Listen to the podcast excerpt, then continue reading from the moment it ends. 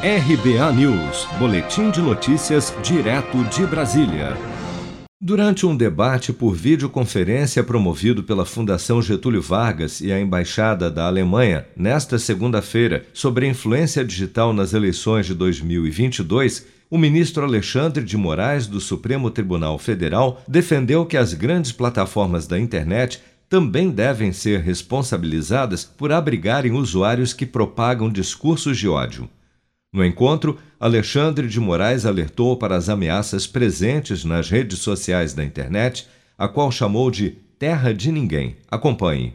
Porque até essa verdadeira revolução digital, nós conseguimos, obviamente, nada é perfeito, mas o ordenamento jurídico conseguiu equilibrar é, o mais importante binômio em relação à liberdade de expressão, liberdade com responsabilidade, e não vem conseguindo equacionar isso em relação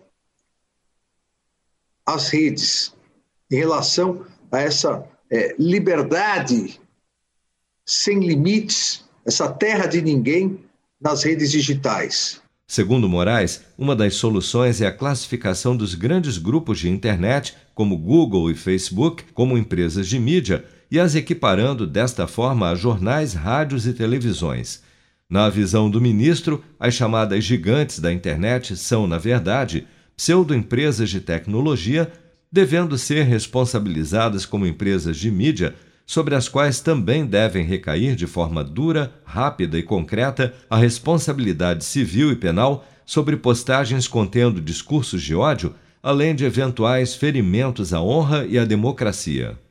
Seja para conquistar sonhos ou estar seguro em caso de imprevistos, conte com a poupança do Sicredi. A gente trabalha para cuidar de você, da sua família e proteger as suas conquistas. Se puder, comece a poupar hoje mesmo. Procure a agência Sicredi mais próxima e abra sua poupança. Sicredi, gente que coopera cresce.